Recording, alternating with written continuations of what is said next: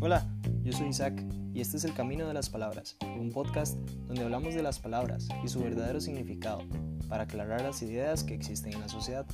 Te invito a que participes de estas conversaciones para que juntos ordenemos nuestras mentes y así encontremos bienestar. Empecemos.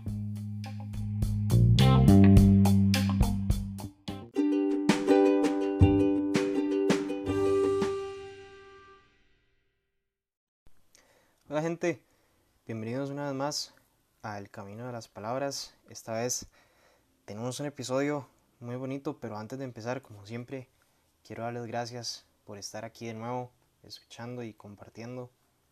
Espero realmente que, el episodio de hoy les guste y, y si sí, pues coméntenos, escríbanos por algún lado, por donde sea, y si no, pues también podemos conversar y, y, y ver qué está bien, qué está mal y seguir creciendo. Em, bueno, para empezar, el, el, episodio de hoy se llama La convivencia.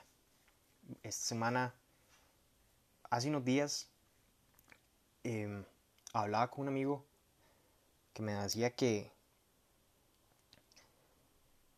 que era muy difícil convivir con, con, ciertas, con cierto tipo de personas. Entonces, eso me, dejó pensando y yo dije, ok, aquí tengo episodio del podcast. entonces, entonces de eso vamos a compartir hoy. También durante la semana hice una encuesta en Insta y, y les pregunté básicamente dos cositas. Que cuántos de, cuántos de mis seguidores, pues, o de la gente que vio la historia, puede convivir o con quién con quiénes pueden convivir, si con todo el mundo o con ciertas personas que les caen bien. Y sorprendentemente para mí, mucha mucha gente respondió a la segunda opción. Solo con cierto tipo de personas que me caen bien. Y entonces a la siguiente historia pregunté qué por qué. Y me respondieron que los que podían con todo el mundo era porque sentían que habían desarrollado mucha tolerancia o que Dios les daba la gracia, ¿verdad? De, de poder sonreírle y, y, regalarle una sonrisa a cualquier persona independientemente de quién sea. Y los que no, pues todo lo contrario, que, que tal vez tenían un mal carácter, que tal vez eh, no querían gastar tiempo en gente en relaciones que, eran difíciles de llevar, ¿verdad? Entonces, para poder entender el, episodio de hoy, para poder entender la palabra convivencia, ¿verdad? Que, es el acto de convivir con alguien. Entonces tenemos que entender que convivencia quiere decir, quiere decir tener vida con alguien más, básicamente. O sea, existir al mismo tiempo que otra persona. Entonces, por ejemplo, en, en, este tiempo, en 2020, pues todas las personas que estamos vivas convivimos en el mismo planeta, ¿verdad? O, o, en Costa Rica yo convivo con, no sé, el presidente del país y eh, el obispo. Sin embargo, sabemos que el concepto amplio de la palabra el, concepto entero, hace referencia a poder mantener una relación con alguien, ¿verdad? No solo existir en el mismo ambiente.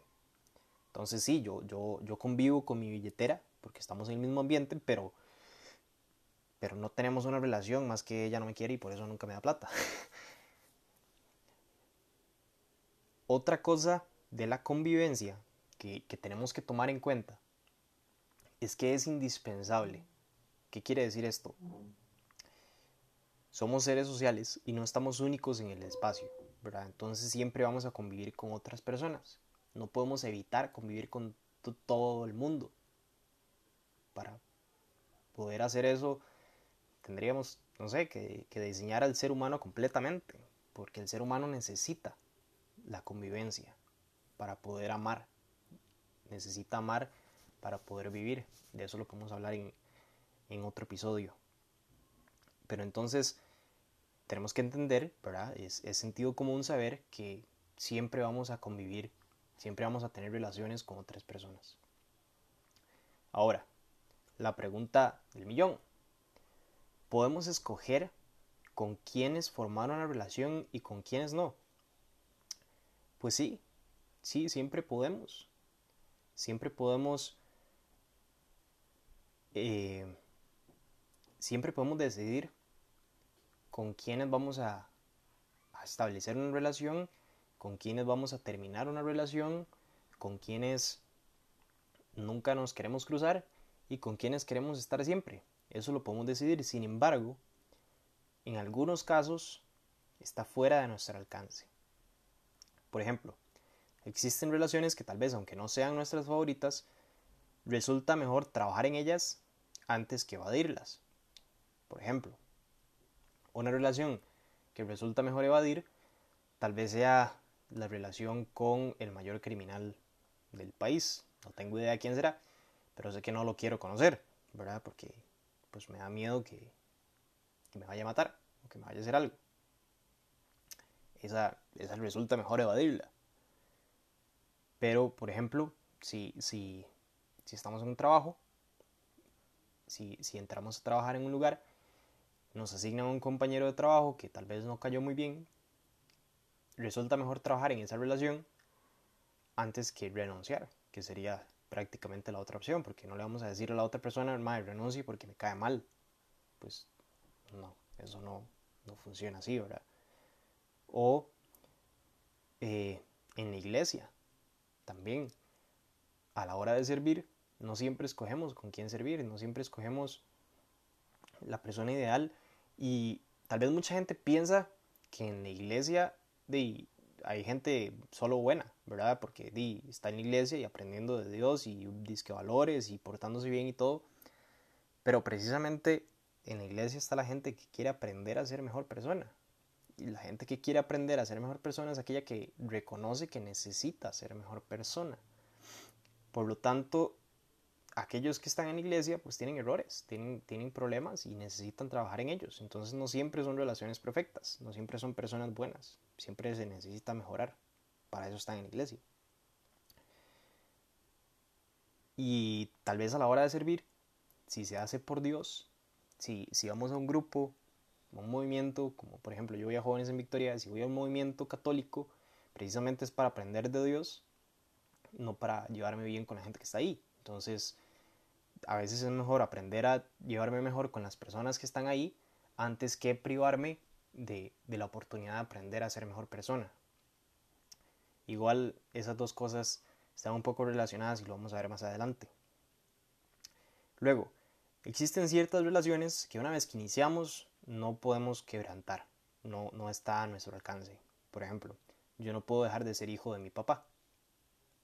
Toda la vida lo voy a hacer y papi dice que incluso cuando él se muera yo voy a seguir siendo su hijo. Hay relaciones que no podemos cambiar, que sí, puede estar... Por ejemplo, a lo que me refiero es que yo con el presidente del país puedo no tener una relación, puedo no hablar nunca con él y, y está bien. En cambio yo con mi papá no puedo no tener una relación. O me llevo bien con él o me llevo mal con él, porque la relación va a estar siempre. Es algo destinado a estar, a existir, y, yo no puedo decir, eh, a partir de hoy voy a decir que usted no sea mi papá, por lo tanto, si no nos hablamos vamos a estar bien. No, no, no, no funciona así, no funciona de esa manera. Las relaciones filiales son esas, ¿verdad? Las relaciones familiares. Están también las relaciones conyugales, que a pesar de que desde hace mucho tiempo se ha creído que, que es posible separar el matrimonio por medio de un divorcio, cuando dos personas se casan, al menos por la Iglesia Católica, no los une el juez, no los une el papel que firmaron, no los une la ley, sino que los une Dios. Y lo que Dios puede unir, lo que Dios une no lo puede separar el hombre. ¿verdad? Incluso plantéeselo usted de esta manera si no cree en Dios.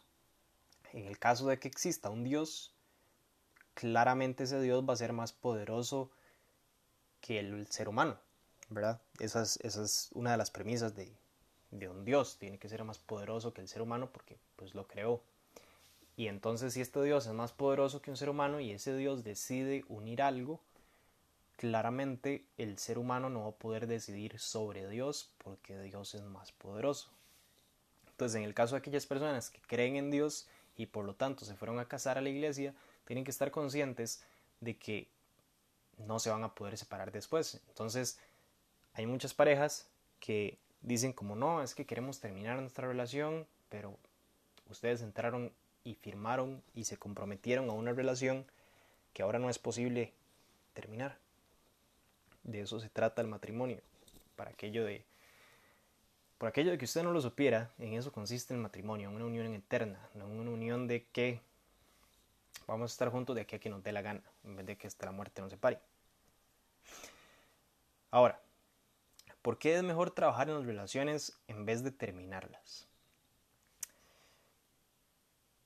No solo es que sea mejor, ¿verdad? Sino que hay una razón por la que tiene mucha lógica que... O bueno, lo vamos a explicar de esta manera primero.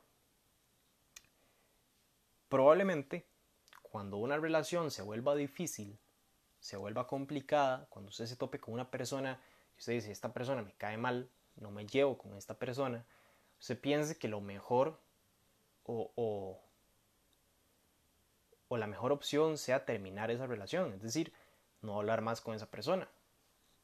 Sin embargo, tiene mucho sentido que nos encontremos personas con las que no nos llevemos bien. Tiene mucho sentido que en la vida existan relaciones difíciles. Y la razón por la que esto sucede es la siguiente. Como veíamos al principio, convivir es vivir con otra persona, es, es mantener mi vida a la par de la vida de alguien más, es vivir conjuntamente, es tener una relación. Y si vivir, si, si la vida es difícil por sí sola, si la vida presenta problemas, presenta obstáculos y precisamente por eso sabemos que estamos vivos, porque podemos atravesar obstáculos y tomar decisiones. Si vivir es difícil, pues claramente vivir con alguien más va a ser difícil también. No tanto por la otra persona, sino porque es vida y la vida cuesta. Ahora, ¿por qué vale la pena? luchar por esas relaciones. Mi abuelo, creo que esta historia ya se las he comentado antes, pero no importa, va de nuevo, por aquello de que no hayan escuchado los demás episodios.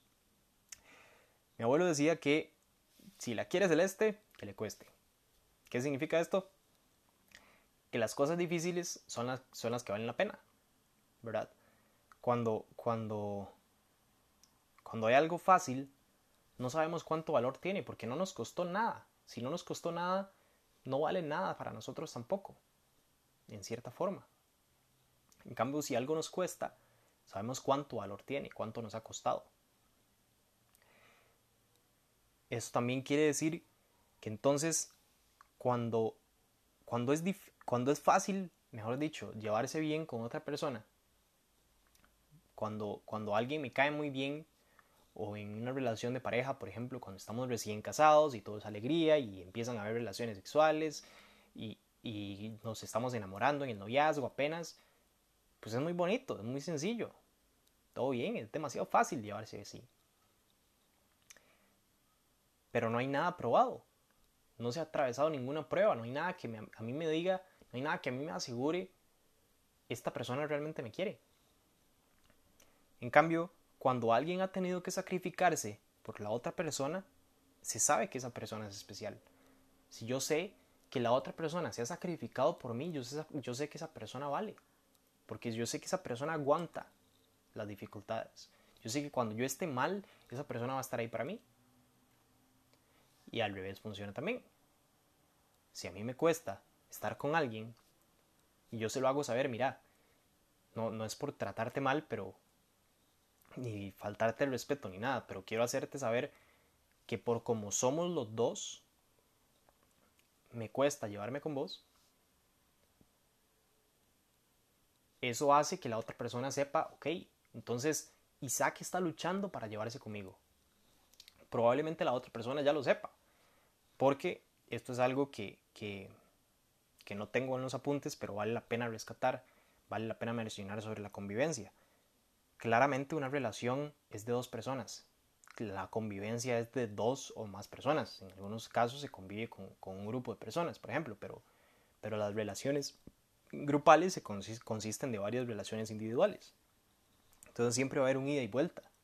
Si yo no me puedo llevar con alguien, no solo es porque esa persona es una pesada, no solo porque esa persona es una chismosa, no solo porque esa persona es mentirosa, también es porque yo tengo mis debilidades. Tal vez es porque yo soy muy soberbio y esa persona muy honesta. Entonces cuando me lo dice a mí, no me gusta. Tal vez es porque yo soy muy eh, extrovertido y me gusta ser muy activo y esa persona es muy pasiva.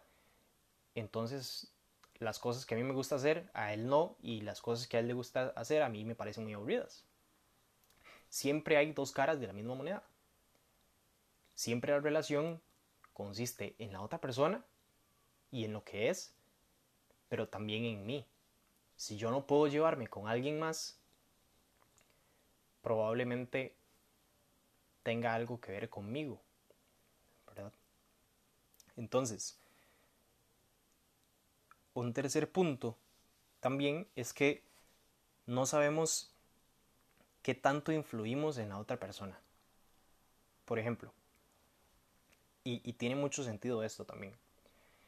Si nos topamos con una persona que tal vez reconocemos que es una persona difícil, tal vez es muy soberbia, tal vez es muy terca, tal vez no sabe escuchar, tal vez tiene ciertas características que hacen que una persona caiga mal, que sea odiosa. Entonces probablemente nosotros no vayamos a ser los únicos. Tal vez no solo nosotros, sino nadie quiera hablar con esa persona y tal vez eso sea parte de lo que lo hace tan irritable, tan, tan odioso, tan antipático, que se está sintiendo solo. Imagina, piensa por un momento qué tan solo se puede sentir aquella persona que no le cae bien a nadie. Qué tan mal se tiene que sentir. Tal vez eso, esa lucha de de no poder caerle bien a nadie sea algo con lo que esa persona esté trabajando no lo consiga. Yo les puedo contar que cuando era muy joven y estaba en el grupo de la iglesia, era muy soberbio. Todavía lo soy a veces. Pero antes era bastante y, y yo luchaba por llevarme bien con otras personas. Pero me pasaba que cuando sentía que estaba trabajando y, y, mejorando, había ciertas personas que, que, tenían el prejuicio o, o, ya me tenían la etiqueta de que yo caía mal, que yo era soberbio. Entonces cuando yo intentaba ser bueno con esas personas no me daban el chance, porque ya me juzgaban. Y entonces eso a veces sí, sí me hacía sentir mal. Y me acuerdo que todavía más pequeño yo tengo un hermano menor y, y me acuerdo que yo me enojaba con él porque él no me quería. Decía yo, ¿verdad? Y entonces yo le pegaba a él porque no me quería. Y claro, ¿cómo me iba a querer, cómo me iba a querer si yo le pegaba? Entonces se vuelve en un círculo que tal vez nuestra falta de paciencia y nuestra falta de misericordia y tolerancia no logra vencer. A veces hay alguien luchando por salir de ese ciclo. A veces hay alguien luchando por dejar de ser esa persona tan odiosa y empezar a caerle bien a alguien, para poder sentirse bien, para poder caerle mejor a los demás. Tal vez nosotros podemos hacer ese alguien que rompa el ciclo de la otra persona.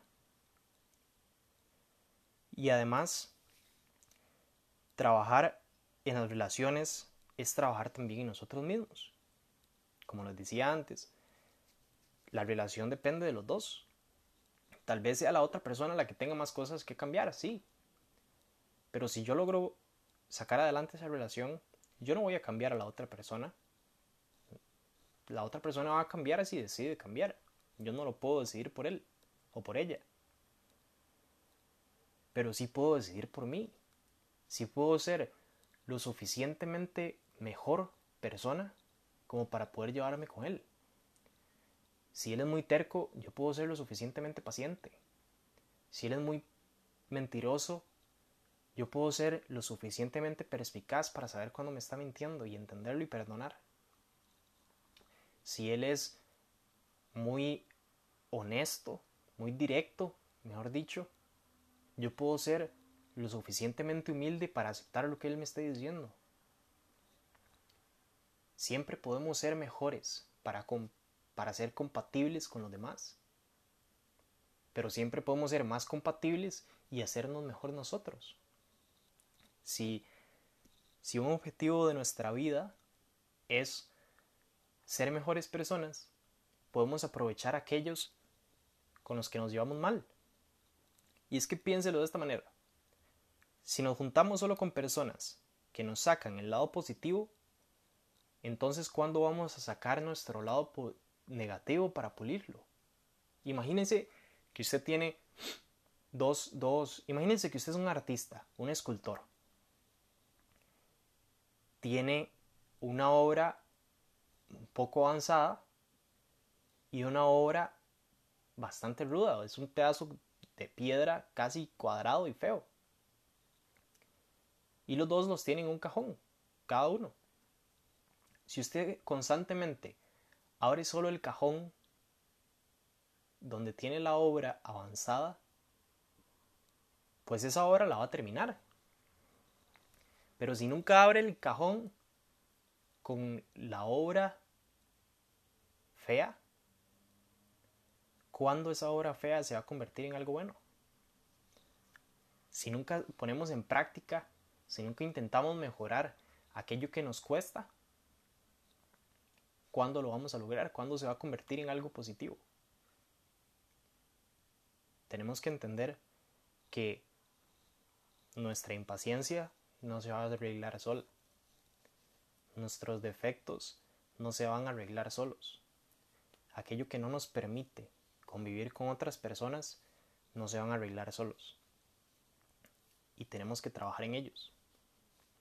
Y para poder trabajar en ellos, tenemos que ponernos a prueba, ponernos con aquellas personas que tal vez sacan lo peor de nosotros. Y tal vez ese sacar lo peor de nosotros pueda convertir lo peor de nosotros en algo no tan malo. Entonces, para resumir, la convivencia quiere decir tener vida con el otro, pero no solo coexistir en el mismo ambiente, sino mantener una relación. Y es indispensable tener relaciones con los demás. Y aunque siempre podemos escoger con quién tener una relación y con quién no, no siempre está a nuestro alcance.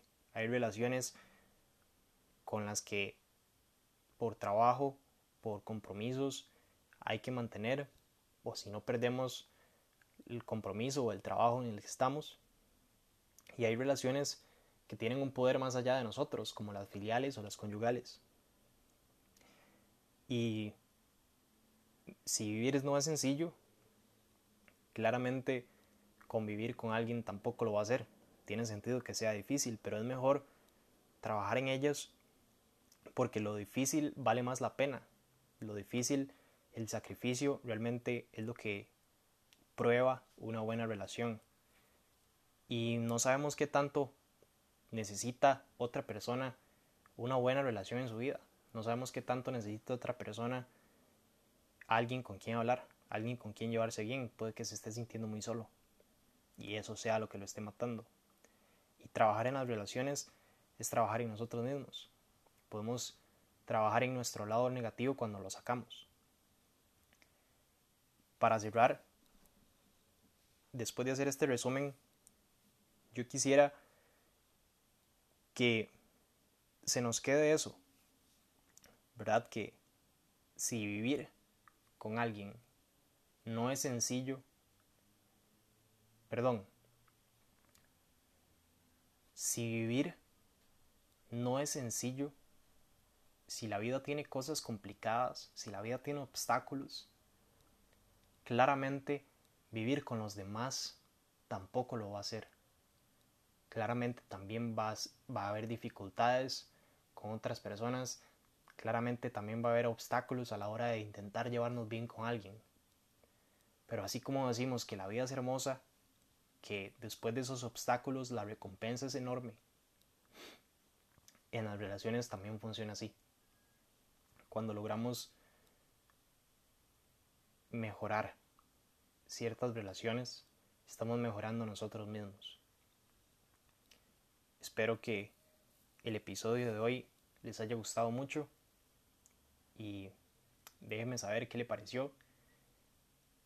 Espero que si le gustó realmente lo comparta, no se lo guarde para usted, sino que se lo comparta a alguien que también lo necesite escuchar. Y si no le gustó, espero sus comentarios, espero sus respuestas. Quiero saber en qué opinamos diferente para también mejorar. Nos vemos la próxima semana. Chao.